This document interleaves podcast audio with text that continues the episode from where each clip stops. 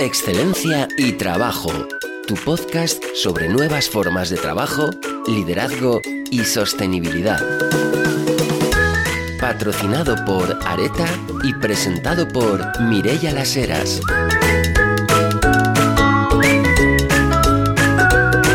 Bienvenidos a un nuevo capítulo de Excelencia y Trabajo.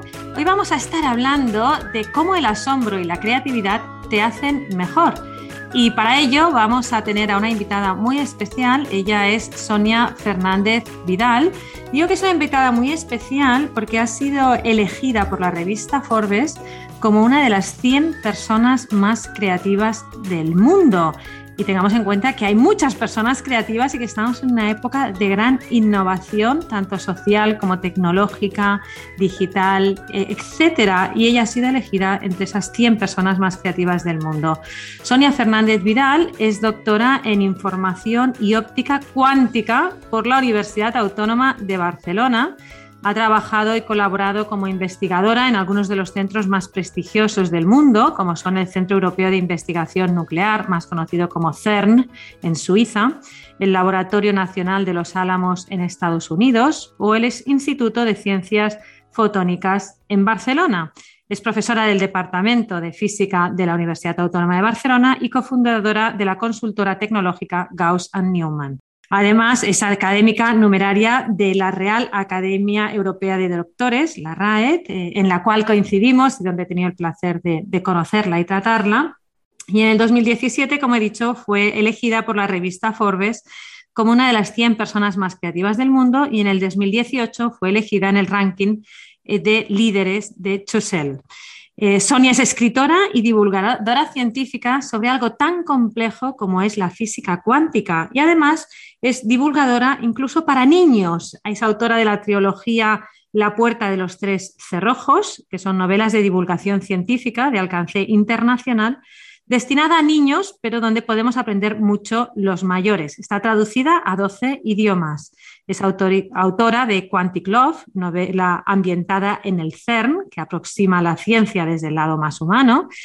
Y después tiene un libro muy bonito que eh, es divulgativo, pero con gran fondo, que es Desayuno con partículas. Eh, es una obra de divulgación de física moderna destinada a todos los públicos.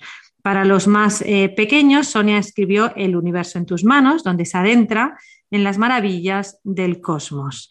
Varias personalidades internacionales han apoyado sus obras, tales como el Premio Nobel de la Paz, Muhammad Yunus, el autor del bestseller eh, estadounidense Ken Blanchard y el científico y futurista eh, de Google, Raymond Kurzweil, y el autor del bestseller español, Alex Rovira. Así que toda una personalidad además de una persona que es muy buena en su divulgación y muy generosa al hacerlo.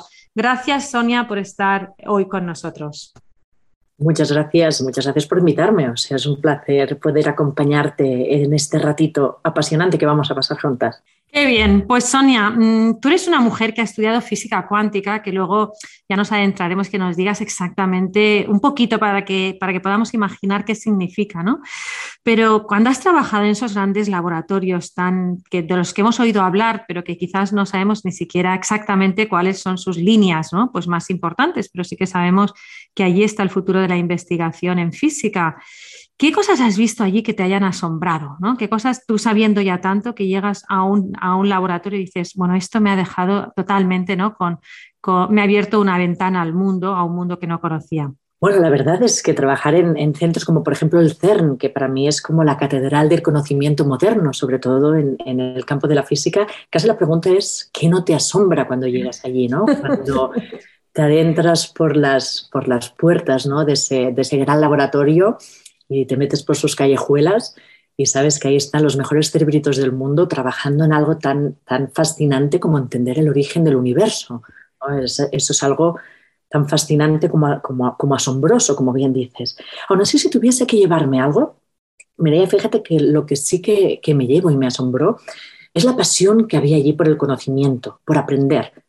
Yo creo que, al final hacer una, carrera o trabajar en un centro de investigación tan puntero como este es un, es un trabajo que también, aparte de hermoso, también es muy sacrificado porque requiere mucho esfuerzo, requiere estar allí constantemente, requiere equivocarse constantemente, pero seguir adelante.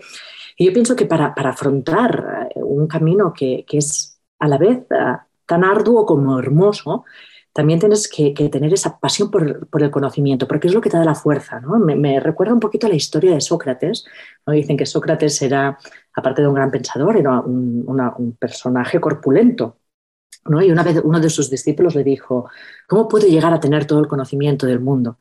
Y cuando estaban paseando, charlando con, ese discípulo, Sócrates lo acercó a las, aguas del mar y le sumergió la cabeza dentro del agua.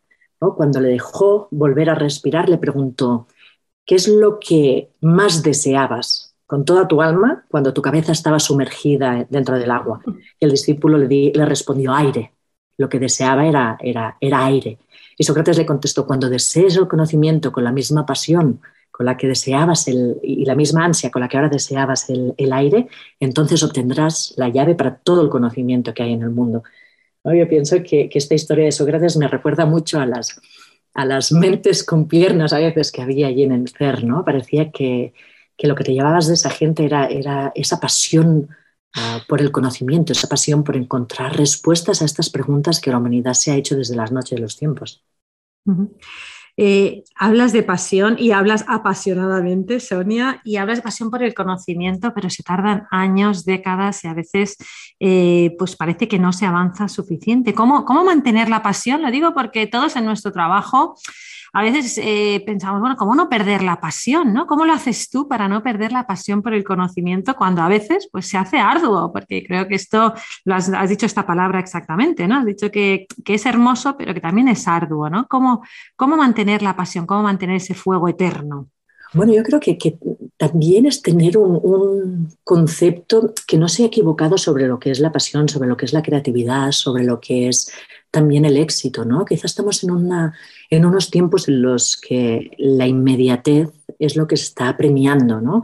Las cosas deben de resumirse en una frase que, que quepa los dígitos que entran en Twitter. Y normalmente el conocimiento, la pureza, ¿no? Había unos versos de Schlinder que decían que, que, que, solo una mente plena es clara y la verdad habita las profundidades, ¿no? Y yo creo que la vida también es así, no podemos quedarnos en lo superficial. Y para hacer el camino de, la vida hay una parte que requiere mucho esfuerzo y mucho sacrificio. Y yo pienso que hoy en día las palabras esfuerzo, disciplina, quizás son palabras enfermas, ¿no? Y ya lo decía Picasso, la, inspiración existir existe, pero te tiene que pillar trabajando.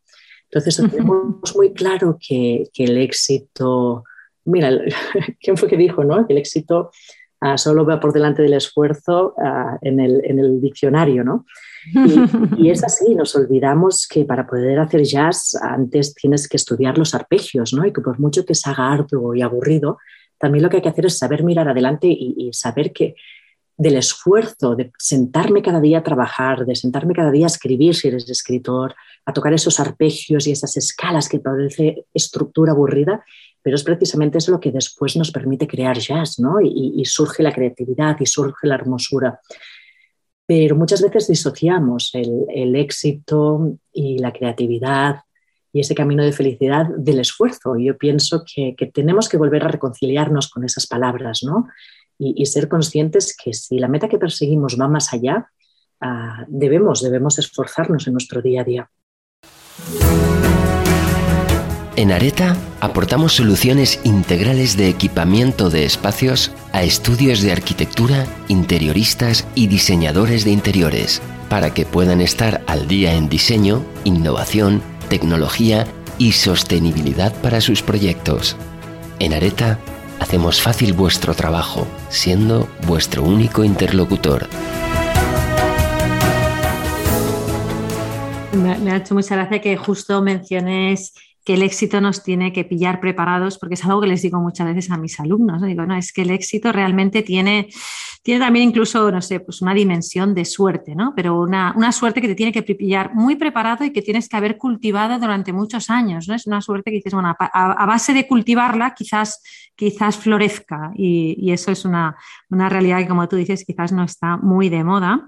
Y has nombrado tres conceptos que me gustaría hablar sobre ellos o sobre, sobre estas dimensiones, ¿no? Que una es el asombro, ¿no? Y, me gustaría a ver si podemos hablar un poco, Sonia, eh, de por qué nada nos asombra, porque para mí a veces eh, no sé, pues cojo el teléfono móvil y de vez en cuando pienso, ¿y cómo habrá llegado esto hasta aquí? ¿no? O sea, ¿qué, cuál es el proceso físico para que haya, un, haya podido llegarme un WhatsApp o para que haya podido realmente sonar mi teléfono y ¿no? para que el microondas me caliente la comida? O sea, mm, entonces de repente pienso, bueno, ya, ya se me ha olvidado toda la, la poca física que sabía, con lo cual ya no me lo voy a pero ¿por qué, ¿por qué nos parece todo tan normal y más de lo mismo cuando en realidad todo es a la vez tan complejo y tiene una, profundidad tan grande?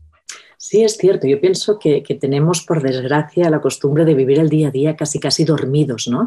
Quizás es, la contraposición de vivir en una sociedad que nos da tantos estímulos, ¿no? Parece que tener, como bien dices, ¿no? Que te llegue un mensaje de una persona que está al otro lado del mundo instantáneamente en tu teléfono, ¿no? Hemos, hemos quizás olvidado que la sencillez ah, son pequeños milagros de la vida, ¿no? Es decir, simplemente poder abrir el grifo y, que salga agua de él. Para nuestros abuelos era algo muchas veces ah, como, un, como, un, pequeño tesoro. Hemos perdido esa capacidad de asombrarnos y de sentir gratitud, ¿eh? que creo que van bastante bastante de la mano. Hemos perdido esa capacidad de darnos cuenta que absolutamente todo es un milagro. Mira, me recuerda la frase esa que se atribuye a Albert Einstein, no sé si, si es verídica o no, pero decía esto, ¿no? que existen dos formas de ver la vida. Una es creer que no existen los milagros y la otra es creer que todo es un milagro. Entonces, puedes imaginarte las dos vidas tan diferentes que pueden surgir. Y yo creo que por desgracia vivimos con, con tantos estímulos que estamos perdiendo esa capacidad de ver el milagro que es la vida. Y, eso nos lleva a estar ah, como, si viviésemos, como si viviésemos adormilados, no nos deja despertarnos hacia la belleza, hacia la gratitud de la vida que estamos viviendo. Pienso que esa, felicidad que surge de esa gratitud, de esa capacidad de asombrarnos, es lo que nos acerca, en cierto modo, a la verdad y a la felicidad. Y para mí es algo lo que quizá, es un punto de unión quizás entre el místico y el científico. Y dirás, que, dos conceptos quizás que parecen un oxímoron, pero no es así. Yo pienso que si en algo se parecen ambos, ambos perfiles, es la capacidad que tienen de asombrarse.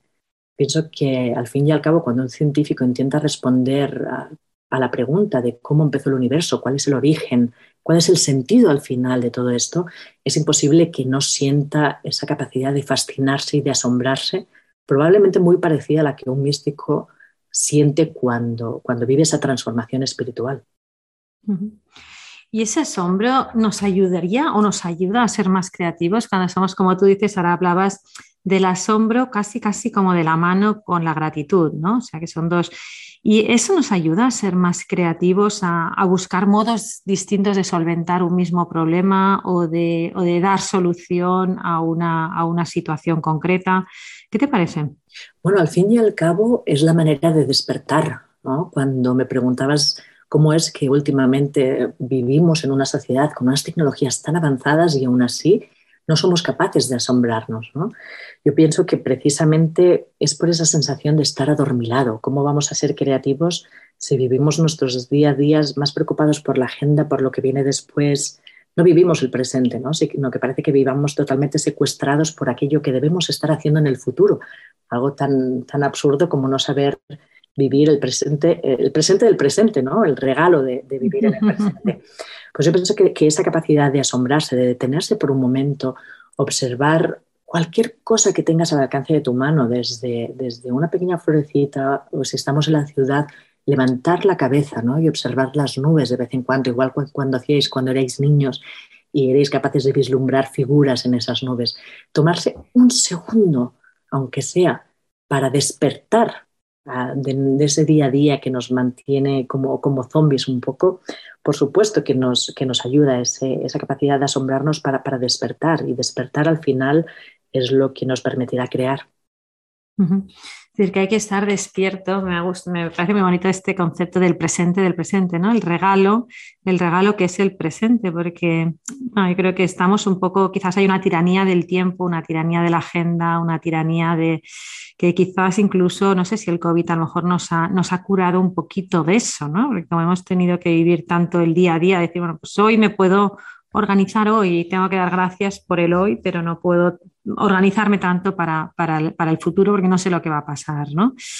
Eh, y ser creativo a la vez, eh, Sonia, es probar. Tú has probado muchas cosas, ¿no? Porque después de haber sido una profesora exitosa, de, haber, mm, de haber fundado tu propia empresa, después de, oye, va, y después de haber estado en laboratorios, te pones a ser escritora, ¿no? Y escritora de divulgación con historias eh, preciosas, pero que a la vez tienen que tener, tienen que atraer como historia y, quieres darles un contenido científico, con lo cual, bueno, pues no deja de ser un riesgo, ¿no? Eh, ¿cómo, pierdes el miedo ¿no? a esa equivocación? Porque al final crear es, equivocarse. Bueno, corrígeme si estoy equivocada yo, ¿no? Pero, pero, yo creo que crear es equivocarse y uno tiene que perder el miedo, porque, porque a mí personalmente, pues equivocarme me da miedo.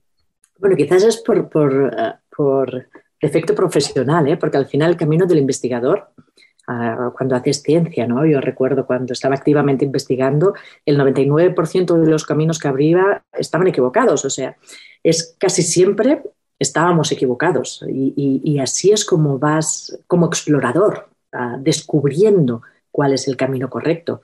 Básicamente es a base de intentar, intentar, intentar y a medida que te vas equivocando, pues vas tachando un camino más y no puedes centrarte en la equivocación, si no acabarías atrapado en ellas y no conseguirías ver ese camino certero. Por lo tanto, casi casi yo estaba más acostumbrada al fracaso que, al éxito, aunque cierto es que tan solo hace falta que te salga bien una vez para encontrar cuál es la solución que estabas buscando. Pero es cierto que no nos preparan, ¿eh, Mireia, para, para, para estar equivocados, porque al fin y al cabo nuestro sistema educativo muchas veces lo que hace es, es o cómo lo vivimos también, ¿eh? el, sistema educativo es, es como si equivocarnos fuese un, pecado, ¿no? Cuando, no lo es. Yo recuerdo una vez a unos, a unos alumnos que, vinieron a una revisión de examen, ¿no?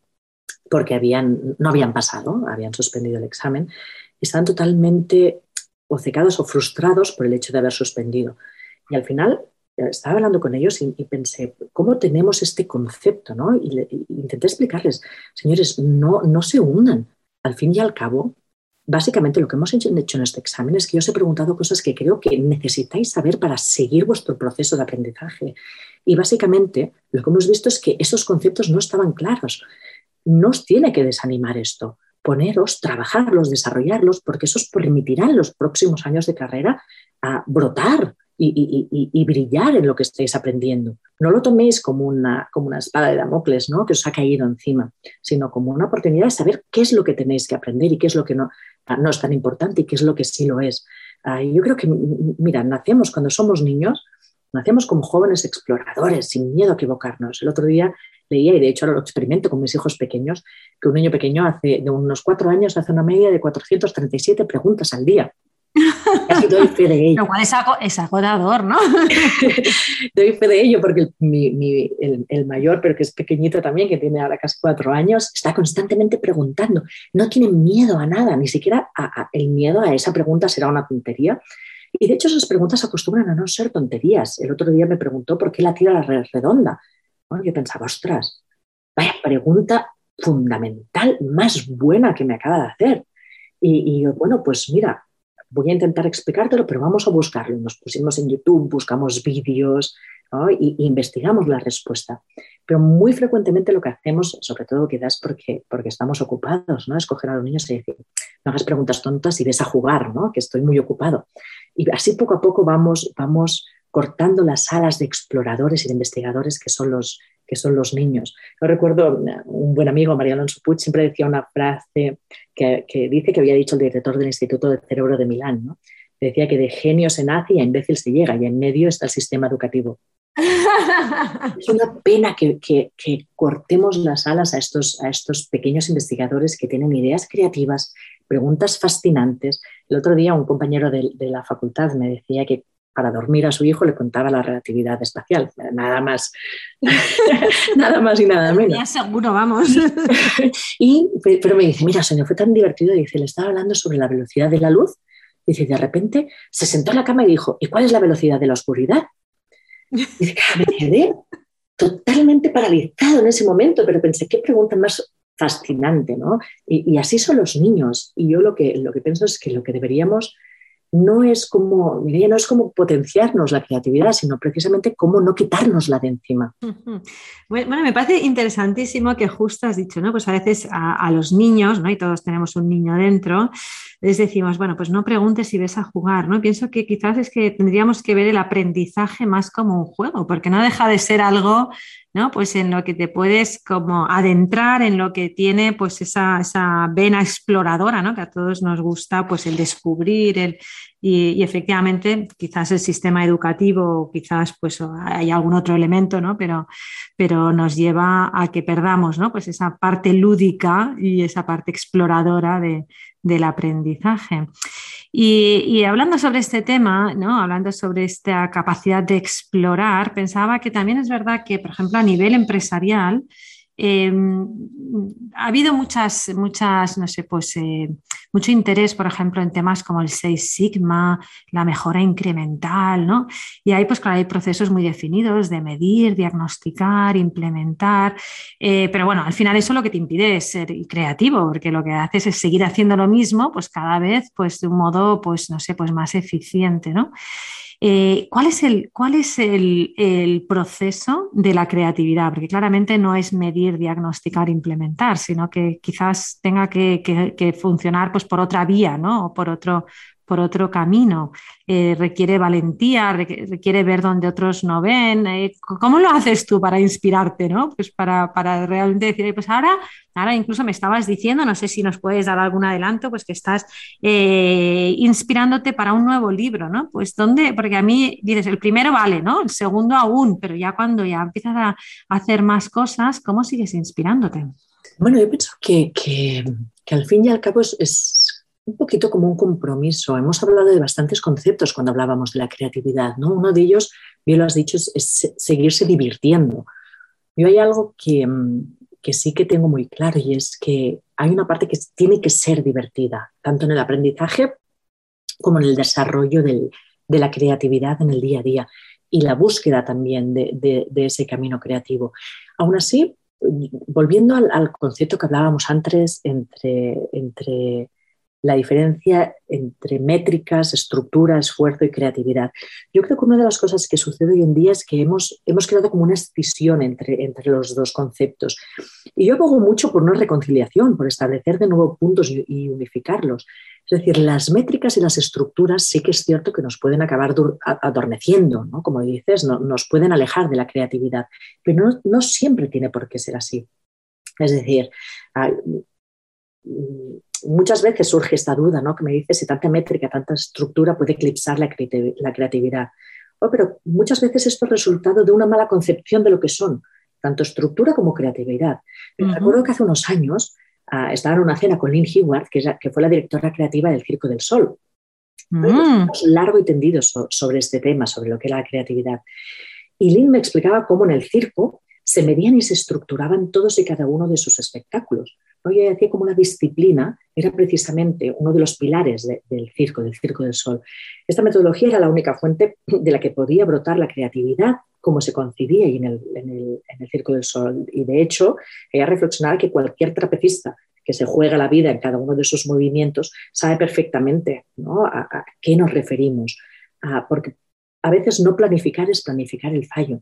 ¿O cuántas veces asociamos esta creatividad, pues, pues sobre todo cada vez más, ¿no? A, estar sentado a la babalá y esperar a que te venga una idea y entonces a recurrir al éxito inmediato. Y, hacíamos, traíamos la cita de Pablo Picasso hace poco, que la inspiración existir existe, pero te tiene que pillar trabajando. ¿Cómo la vivo yo? El proceso creativo tiene muchas fases. Ah, yo pienso que el proceso creativo en un inicio sí que surge de, que te llegue una idea ah, probablemente desestructurada, ¿no? una idea que, abre un camino nuevo, que es el proceso quizás más caótico. No sé, se, se parece mucho cuando me preguntaba sobre escribir libros, el proceso de investigación científica con el proceso de escritura de un libro. Porque yo empiezo quizás de una manera un poquito más, más creativa, menos estructurada, más caótica, igual que la investigación. Cuando te viene una idea, muchas veces para empezar a, investigar, tienes una idea un poquito nebulosa en, la esfera más de, los conceptos abstractos, pero después para materializarlo en investigación, pues tienes que realizar toda una serie de reflexión y pensamiento matemático que es muy estructurado. Con los libros exactamente igual, al final le tienes que dar un esquema muy estructurado. Y por último está la disciplina, todos lo sabemos, pues de escribir un artículo científico y en el caso de la escritura de sentarte y materializar en escritura todas aquellas ideas que te han venido. Por lo tanto, el proceso creativo ah, conlleva mucha parte de, esfuerzo, mucha parte de disciplina mucha parte a veces también de métricas que, pueden guiarte para no perderte en el caos de lo que puede ser la creatividad. Por lo tanto, pienso que ambas se retroalimentan y no deberían de ser tomadas como dos factores ah, por separado. Y quizás el, que nos estemos perdiendo en tanta estructura y nos, nos encajone, no nos permita ser creativos, es porque no estamos entendiendo la, la potencialidad de las herramientas de, de, estas métricas y estructuras que deberían ser precisamente para dejar que la creatividad emerja a partir de ahí. Mm. muy interesante, ¿no? Esta reconciliación que podemos lograr, ¿no? Pues a, raíz de ahora esta capacidad que tenemos de medirlo casi todo, ¿verdad? porque porque hoy día si algo ha, crecido ¿no? pues de un modo exponencial es la capacidad de medir y la capacidad de, comprender ¿no? pues cuáles son los resultados de una serie de acciones. Entonces, es muy interesante. Ahora has hablado un poquito de tu proceso de escribir eh, libros, pero ¿cuál es el punto en el que se te ocurre voy a escribir un libro de divulgación para niños? Porque a mí me parece una idea casi descabellada, ¿no? entre comillas y con todo el cariño, ¿no? porque dices, ah, la física cuántica me parece complejísima, es decir, pues lo voy a escribir para que lo entiendan los niños, me parece muy osado, ¿no? Pues, ¿cuál es el punto inicial en el que dices, no sé, pues quizás es porque has sido madre y, y, dices, bueno, pues para cuando se lo tenga que explicar voy a empezar ya la reflexión, o cuál es el punto en el que, en el que tomas esta decisión? Mira, la verdad es que fue todo un poquito por casualidad. Yo hacía tiempo que, hacía conferencias o pequeñas charlas sobre física, sobre física cuántica, pero para público no científico. Y una vez me contactó Alex Rovira, ah, que con su, ahora mi gran amigo también, Francesc Miralles, iban a escribir una novela de ficción ah, que se llevaba como título La última respuesta. Y era una ficción novelada sobre la, la hija que habían tenido Milevera Marik y Albert Einstein. Y pese que era novela, bueno, querían documentarse un poco sobre la física moderna, puesto que en el libro la iban a mencionar. Y Francesc Miralles le encantó el tema de la cuántica y me dijo, Sonia, mira, me gustaría mucho que vinieses a, algunas de mis noches temáticas y vamos a hacer una noche cuántica y avisaré a algunos amigos y nos explicas todo esto tan apasionante de la física cuántica. Claro, amigo de escritor, pues eran todos editores y escritores. Y ahí estaba la que sería la primera, mi primera editora. Y cuando acabó la conferencia dijo, ostras, Sonia, esto es apasionante, habría que hacer un libro sobre ello. Claro, yo pensé, mental, mi interior me dijo, oye, mira, hay muchísimos libros de divulgación científica sobre lo que es la física cuántica. Casi todos ah, van, dirigidos pues, a un público ya un poco afín a leer temas de física cuántica. Y dije, mira, estos libros ya son extraordinarios, para hacer uno más de lo que ya existe quizá no merece la pena, no, hace falta ah, tomarme el esfuerzo. Dije, sin embargo, si quisiese hacer algo así, me gustaría hacer un libro de física cuántica, pero precisamente para aquellos que les da pánico leer sobre física cuántica, ¿no? Y a veces, perdón, así es, ¿no? Cuando dices la palabra física cuántica, a mucha gente se le contorsiona la cara y dice, Dios mío, quiero empezar a correr en dirección contraria. Y pensé, mira, precisamente para aquellos que les da miedo adentrarse en el campo de la ciencia, es porque no apasionante que puede ser. Si lo planteamos como una historia para niños, perderán el miedo a acercarse a esta, a esta área de conocimiento que yo creo que tanto tiene que aportar a la, sociedad. Y así fue como surgió la idea entonces pues, de hacer un libro de física cuántica, pero con un cuento para niños. Precisamente, bueno, como dice mi, buen amigo también Alegre Rovira, ¿no? que los cuentos sirven para dormir a los niños y despertar a los mayores. La intención de este cuento cuántico. Eh, Sonia, em, has dicho que es apasionante la física cuántica y yo tengo que reconocer que, la mayoría de los que corremos, yo creo, ¿no? los que corremos en la otra dirección, como tú dices, es porque nos da miedo que, que se nos exponga algo que no vamos a entender. Entonces, bueno, aún sabiendo ¿no? que, como dice el principito, los adultos no entendemos casi nunca nada, eh, ¿nos cuentas así como para que lo entendamos, ¿no? Como para que, como se lo explicarías a, tu hijo de cuatro años, ¿no? O un poquito más, pero, pero para, que, para que captemos un poco la realidad de qué es esto de la física cuántica y cómo lo haces tú inteligible a las personas. Bien, la física cuántica básicamente es un área de la física, un área de la ciencia que nos describe cómo se comportan las partículas fundamentales. Las partículas fundamentales son las partículas más pequeñas que los, que los átomos. Sabes que los átomos están hechos por protones y neutrones y dentro tienen los quarks y los electrones, que son estas partículas fundamentales. Pues bien, los, los, físicos de principios del siglo XX empezaron a adentrarse a responder cómo funcionaban estas partículas, que al fin y al cabo son como los... Ah, es lo que nos construye absolutamente todo lo que vemos a nuestro alrededor y a nosotros mismos. Pues descubrieron que estas partículas fundamentales en vez de comportarse de una manera ordenada, como pensaríamos, ¿no? que el universo es el resultado de los engranajes de, un reloj gigantesco, ¿no? que todo funciona con orden y a la perfección, pues a diferencia de ese concepto, estas partículas fundamentales pues, pueden atravesar paredes, están en dos sitios simultáneamente, pueden teleportarse y empezaron a hacer una serie de cosas completamente alocadas. De hecho, los científicos de la época, yo puedo imaginarme, se llevaron las manos a la cabeza y dijeron, pero bueno, ¿en qué universo estamos viviendo? ¿Qué locura nos está intentando decir este nuevo campo de la física? ¿no? Que vivimos en un, en un universo en el que todo está conectado, en el que simplemente por observar una partícula, esta cambia y ya no está haciendo lo que estaba haciendo antes. Bueno, vamos, un caos completo. Un caos completo, pero del que ha surgido muchísima tecnología. De hecho, más de un tercio de nuestra economía está basada en la física cuántica, desde el teléfono móvil o estos ordenadores ah, con los que nos estamos comunicando nosotras. Ahora hablabas ¿no? pues de, estas, de, todos estos ordenadores, de estos móviles, de estos. ¿Cuáles, ¿Cuáles son las cosas locas que veremos en el futuro que están basadas en la física cuántica? Porque imagino que, en estos laboratorios, ¿no? Pues donde tú de vez en cuando, pues eh, todavía, ¿no? Pues sigues, sigues participando y sigues, pues están creando cosas que dices, es que, es que no te lo imaginarías, ¿no? Porque todavía no tenemos, ¿no? La, la capacidad pues, hacerlo, de hacerlo a gran escala o de hacerlo... ¿Cuáles son esas cosas locas que se están creando ahora? Bueno, de hecho, la física cuántica nos ha dado muchas cosas locas, ¿eh? como decía, la revolución cuántica que me gusta decir, que fue con el transistor.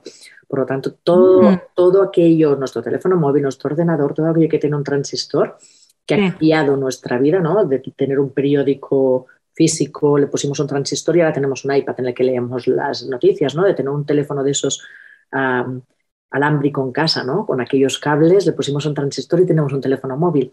Pues después de esta primera magia que nos, que nos dio la, cuántica, va a llegar ahora, ya, ya está, y ya está llegando y filtrándose poco a poco esta segunda revolución cuántica que me gusta decir a mí, que nos trae conceptos que parecen de ciencia ficción, pero son más ciencia que ficción ya, como los ordenadores cuánticos, por ejemplo, que IBM y Google, por ejemplo, ya hizo ah, este, este anuncio que ya habían llegado a la supremacía cuántica, es decir, que habían conseguido un ordenador cuántico que, computaba ya con, bits cuánticos ¿no? y conseguía hacer ecuaciones o resolver ecuaciones que ningún ordenador clásico podría resolver.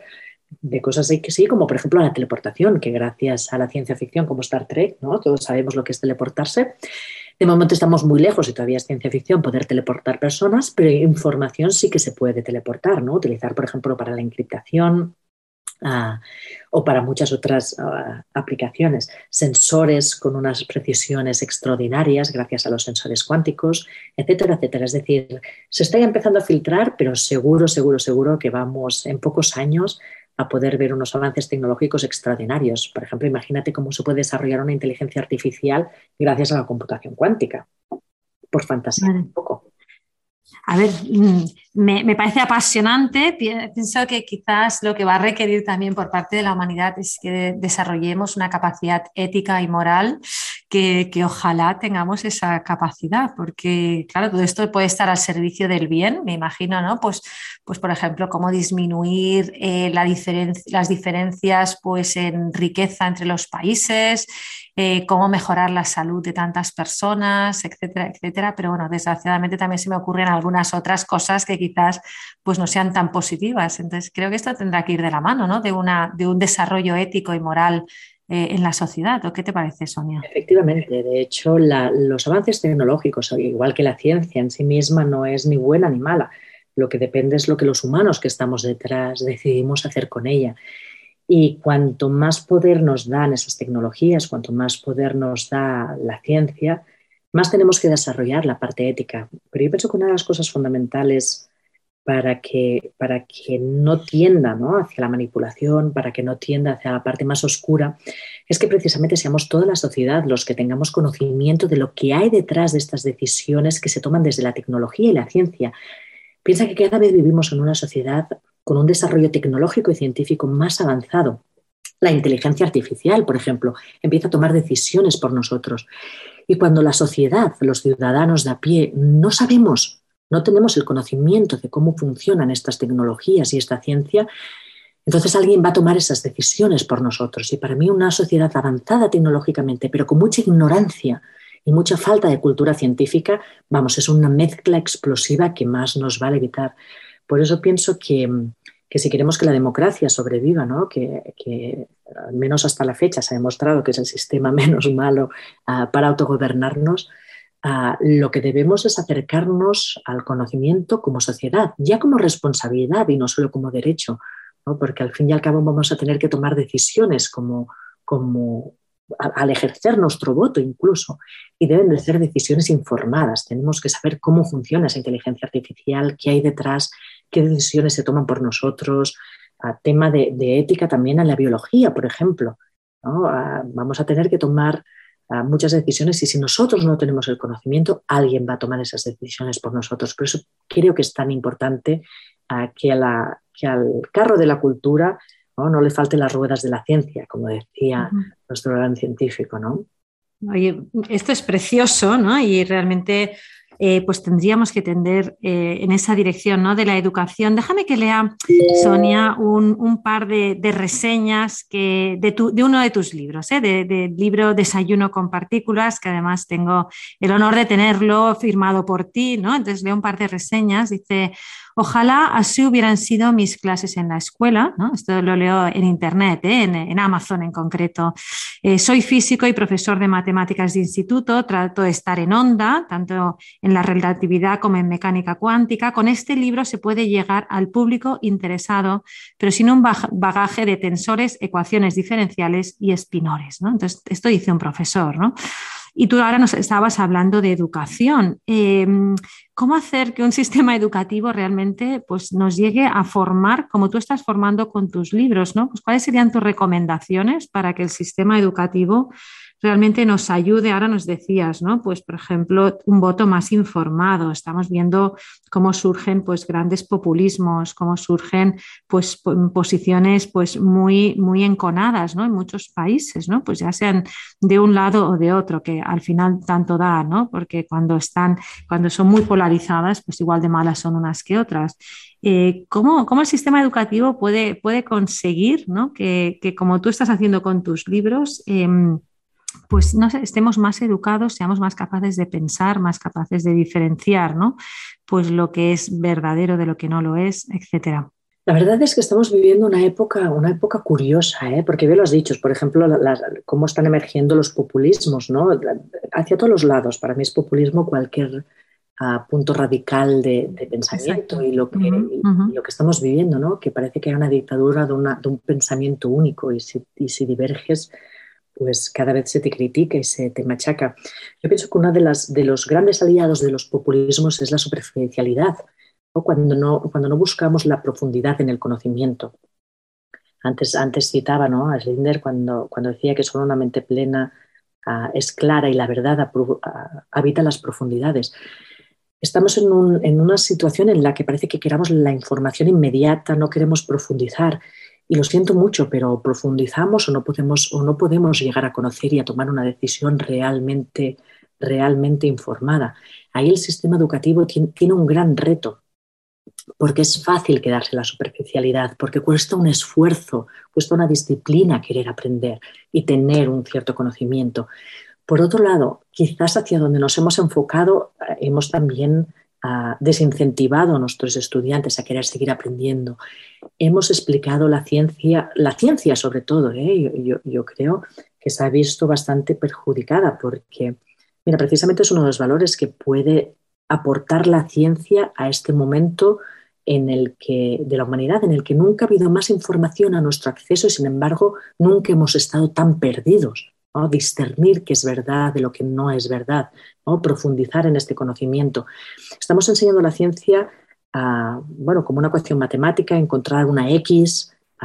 los alumnos dicen, pues deja la X en paz si no quieres encontrar, ¿no? o la célula, la cogemos como, como partes, parece que estemos las partes de la célula, estamos simplemente encontrando pedazos, nos enfocamos en, simplemente detalles que estamos explicando. Cuando la ciencia para mí tiene el gran, el gran don y la gran capacidad de, darnos un contexto, si llevamos las ecuaciones más allá de las estrellas, explicamos pues que esas células, vale, son una parte, pero son una parte de un todo y podemos hablar a, pues, las cuestiones éticas que tiene, por ejemplo, la genética o la manipulación genética que podemos llegar a hacer y, que no hacer, las distopias de futuro que podemos llegar, llegar a crear. O cuando en física explicamos esto, el origen del universo, que al final nos conecta con, cuestiones filosóficas, de dónde venimos, por qué estamos aquí. Al final es lo que nos ha empujado a, dar, a, emprender este camino de la investigación. Yo pienso que o damos este, esta capacidad de dar contexto de nuevo y así la ciencia cobra vida y la ciencia vuelve a, ocupar su lugar en la, la, cultura, ¿no? al lado de la filosofía, al lado de la música, al lado del arte, o si no nos estamos perdiendo una pata que hoy en día es muy necesaria, como bien decías, para discernir, para luchar contra estos populismos, contra esta superficialidad y casi casi tenemos que decirles a nuestros, a nuestros hijos, pues lo siento mucho, pero el esfuerzo, la disciplina es lo que te va a llevar a, poder tomar una decisión informada. Y los que te digan lo contrario, quizá lo que quieren es que te sumas a un carro o, a un rebaño para que, para que ellos tomen una decisión por ti. Yo pienso que como sociedad debemos empezar a, a revelarnos y y a querer volver un poco a lo que tradicionalmente era también el aprendizaje, volver a dignificar estas palabras de esfuerzo y disciplina y, colocarlas en el, lugar que se merecen. Sonia, me, estoy sonriendo mientras dices esto porque veo en ti a la hija de un maestro, ¿no? O sea, y, y sobrina de maestros, sí. Ah, pues, Llevamos en la sangre. Eh, efectivamente, ¿no? Y como tú sabes, pues yo también lo soy, ¿no? Y oigo, y oigo algunas cosas, pues que efectivamente, pues en casa las, las he vivido así, ¿no? Y te dices, bueno, qué, qué pena que se haya perdido, porque no, no hay otro, no, una pena no porque sea pues una reliquia, ¿no? sino porque realmente es el camino para llegar al conocimiento, como tú dices, pues pasa por, por ese esfuerzo que es arduo, pero que a la vez también es bonito y que también nos depara muchas alegrías. ¿no? Y en ese sentido, Sonia, yo veo tu currículum y pienso, bueno, una mujer de éxito absoluto, ¿no? O sea, para mí en todos los ámbitos, ¿no? Pues porque además eres esposa, eres madre, tienes unos hijos preciosos pero tú antes nos has hablado del éxito, has hablado de asombro, hemos empezado hablando de asombro, creatividad y éxito. Me gustaría saber cómo tú defines, cómo defines tú el éxito, ¿no? Y, cuáles te parece que han sido las claves para que en tu propia trayectoria pues estés en una situación en la que, en la que yo creo que tú misma, ¿no? Pues, pues, seguro que con mucha humildad, pero reconoces pues que estás en una situación que todos podemos, podemos ver que es de éxito, ¿no? ¿Cómo, ¿Cuáles son las claves para haber llegado hasta ahí? Pues Mira, mi el camino que he seguido yo, que claro, ahora mirando para atrás es cierto, ¿no? Que cuando te acabas leyendo la biografía y ves todos esos nombres y, todos esos hitos conseguidos, a veces eh, incluso te, ruborizas, ¿no? Pero sí que es cierto que, una de las máximas que he tenido en la vida ha sido seguir haciendo aquello que, me, acerca a la felicidad, me acerca a aquello que me apetecía hacer, me acerca a aquello que, que me permitía a seguir asombrada en el día a día, seguir haciendo cosas que me mantuviesen despierta. He oído bastante de, esa sensación de, la rutina, la rutina malentendida, como, la rutina entendida como, como quedarte dormido. Yo necesito, quizás es, por estructura interna, ¿eh? necesito cada día asombrarme por algo.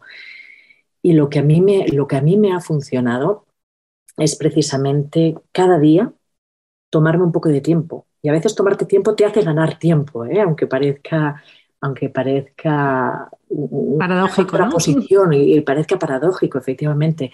Mm, yo, necesito durante mi día a día detenerme un momento, robar unos segundos al día a esas agendas ajetreadas que tenemos normalmente y detenerme, mirar, muchas veces utilizo, bueno, ahora porque vivo en el bosque, entonces me hace se me hace más sencillo la conexión con la naturaleza, pero cuando vivía en Barcelona miraba mucho las nubes, lo necesitaba, verlas y, conectar con ese niño que tenemos dentro. Eso en contraposición también, o, acompañado también por ese esfuerzo y esa disciplina. Nunca he creído que, que, la, que el esfuerzo me alejase de un camino divertido o siempre los asociaba como que pueden ir, juntos, quizás porque toqué el piano desde pequeña y sabía que para poder hacer jazz, que, me encantaba improvisar, antes tenía que hacer las escalas. Yo, pienso que la manera de conseguir, no sé si éxito, pero sí ser feliz en la vida, y, creo que ese es el éxito máximo, es ser fiel a uno mismo y hacer lo que, lo que a uno le apetezca, por mucho que le dé miedo. Y, cierto es que a veces puede, puede sonar un poco naif, ¿no? un poco inocente, pero detrás de esa decisión hay mucha valentía y mucha disciplina, porque normalmente seguir el camino que, uno cree que le hará feliz implica tener que esforzarse mucho. Yo pienso que, hay mucha gente que no sigue el camino que cree que le, hará feliz por, miedo. Yo lo único que digo es, adelante, no tenemos nada que perder, abramos los ojos, despertémonos, abracemos esas ganas de, tomarnos un poco de tiempo para ganar ese tiempo y seguir lo que nos dice nuestro corazón.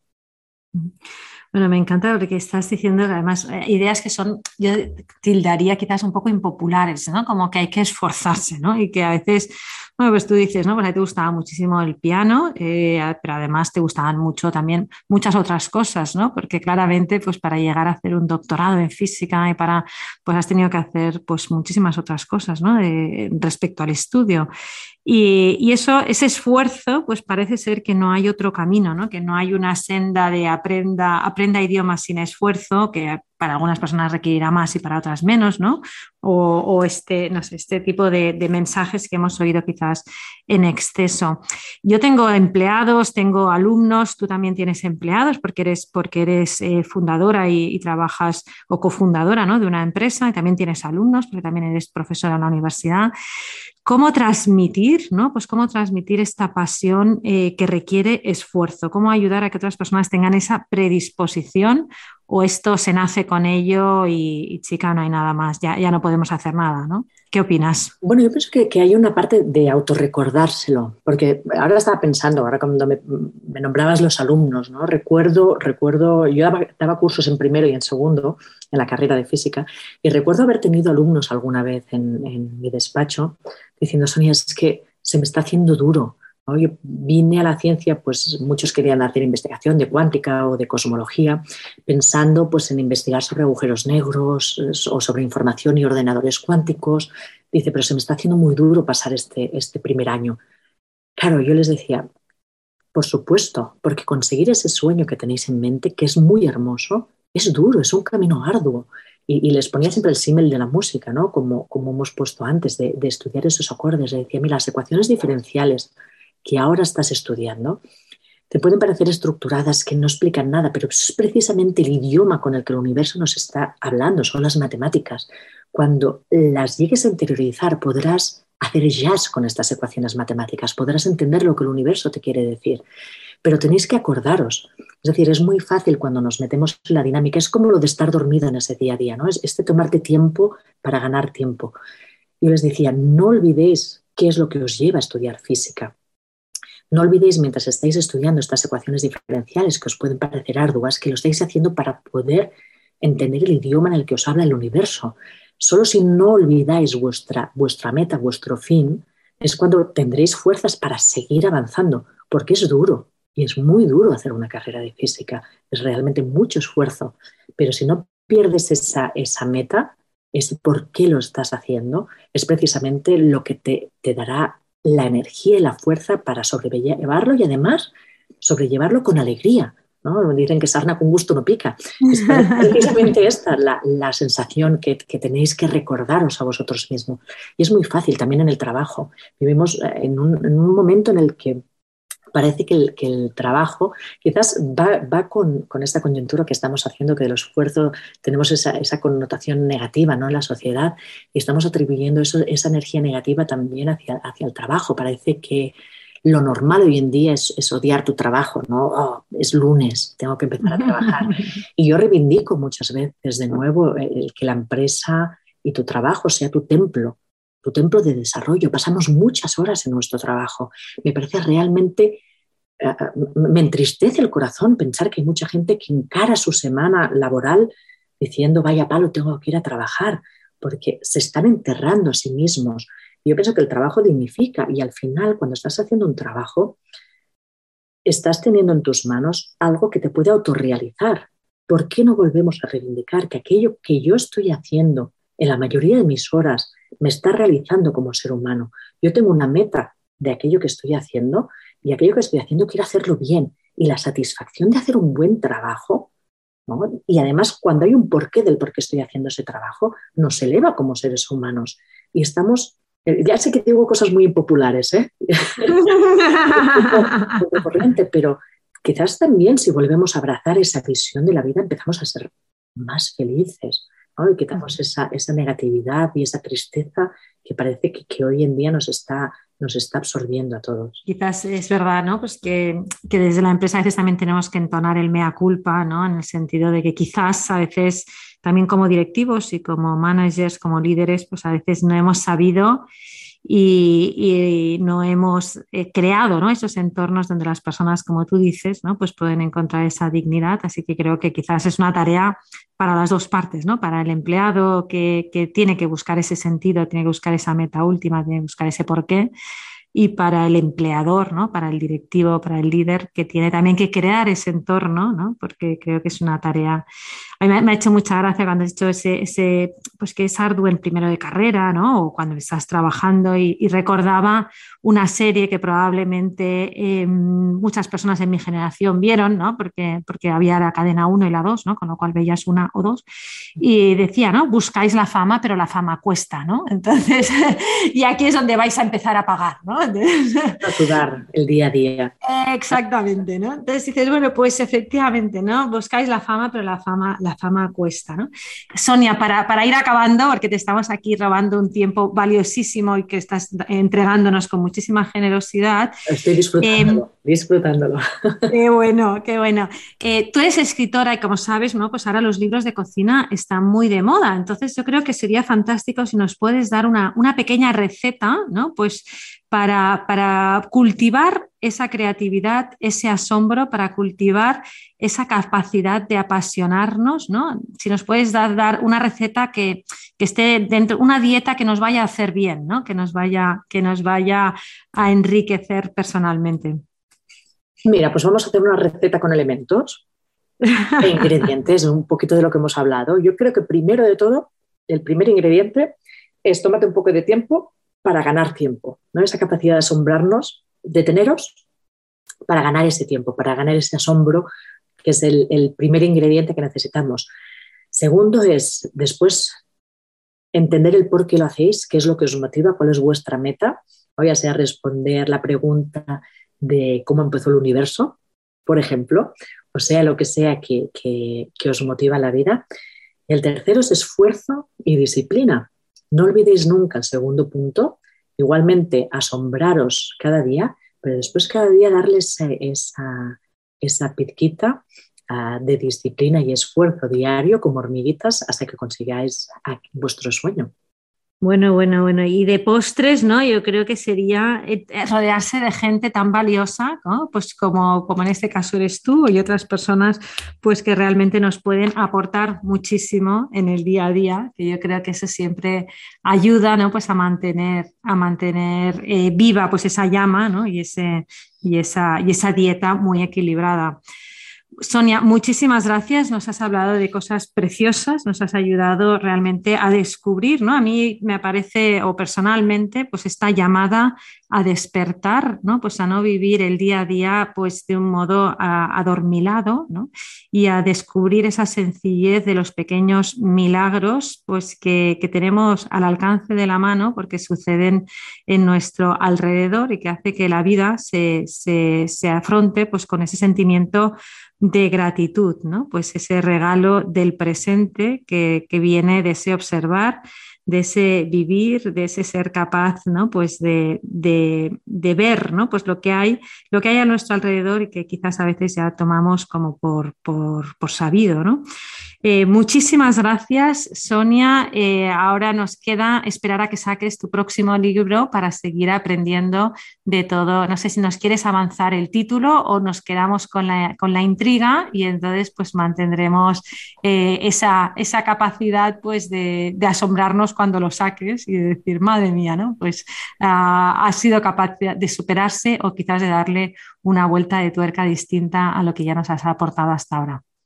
Pues el título todavía no lo tengo, estoy esperando, estoy esperando que emerja. Normalmente así, así me sucede cuando escribo. Y, pero sí que, ya llevo bastante avanzado este nuevo libro. Es un tema que me parece fascinante. No es mi campo, pero estoy con una investigadora que, sí que es su campo, es sobre inteligencia artificial. Mm, maravilloso. ¿eh? Estamos en un momento en el que la inteligencia artificial, que le llamamos inteligencia, pero muchas veces es de todo menos inteligente, está entrando en coyuntura con, las cuestiones éticas. Entonces, pienso que es muy necesario que, que sepamos un poco cómo funciona, precisamente para lo que decíamos, para que podamos tomar decisiones informadas en el futuro. Pues muchísimas gracias y sabiendo pues que es un tema que realmente nos concierne a todos, ¿no? lo sepamos o no, eh, pues yo creo que nos va a ayudar muchísimo, como tú dices, pues a, avanzar en ese conocimiento, así que lo esperaremos y mientras seguiremos repasando los anteriores. Muchísimas gracias Sonia, muchísimas gracias por tanta generosidad y, y seguimos con todo. Un fuerte abrazo. Hasta pronto. Hasta pronto.